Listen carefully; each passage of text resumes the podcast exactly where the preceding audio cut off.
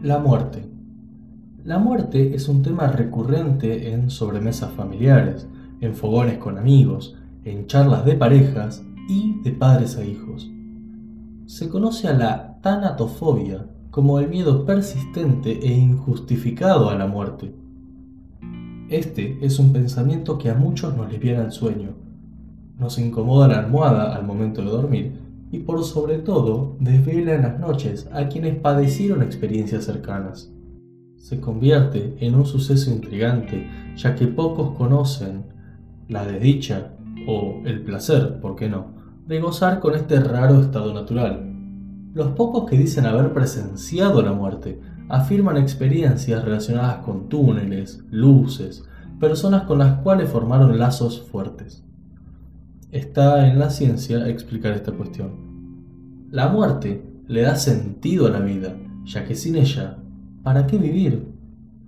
Nos apura a hacer cosas como viajar, ya que contamos con una fecha de caducidad, o a que nos arriesguemos a que se corte la cuerda en un salto bungee.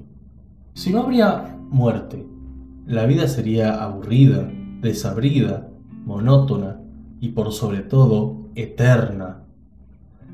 ¿Qué sentido tiene entonces la vida? ¿Esperar la muerte? ¿Burlarla? ¿Por qué no mejor aprovechar el tiempo que tenemos, aunque sea poco? Las personas que padecen enfermedades terminales, que son al fin y al cabo las más expuestas al miedo y la incertidumbre, poseen por lo menos dos opciones.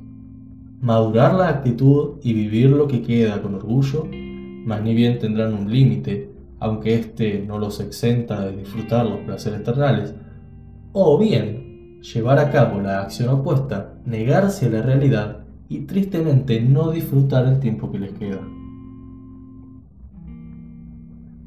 Estamos solo de paso. Citando al doctor Rodrigo Laera, dice, Nuestra inexistencia póstuma es como nuestra inexistencia prenatal en todos los aspectos relevantes. Si dos cosas son iguales en todos los aspectos relevantes y uno de ellos no es malo para nosotros, entonces el segundo tampoco es malo para nosotros. Así, no es malo para nosotros dejar de existir una vez más. En consecuencia, como solo debemos preocuparnos por aquello que es malo para nosotros, no debemos preocuparnos por la muerte. He aquí un cómodo y acogedor lugar común, donde refugiarnos ante las adversidades del poder de razonar, el dejar de existir, por lo menos en un estado actual de leer, escribir, escuchar, pensar, razonar, vivir.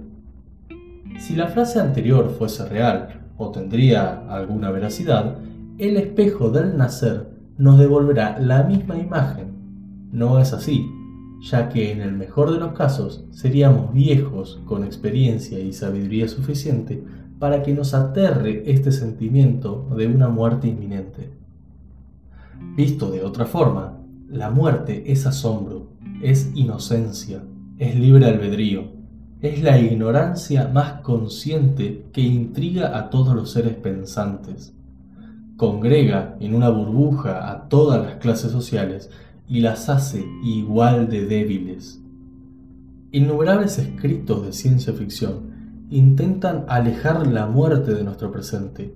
Criogenización, máquinas del tiempo, partículas inmortales que promueven la vida eterna. Pero para nuestra desilusión o acaso alegría, muy pocos lo consiguen. ¿Con qué finalidad? El extraño sentimiento de quienes se aferran a una supuesta eternidad de la vida me genera escalofríos.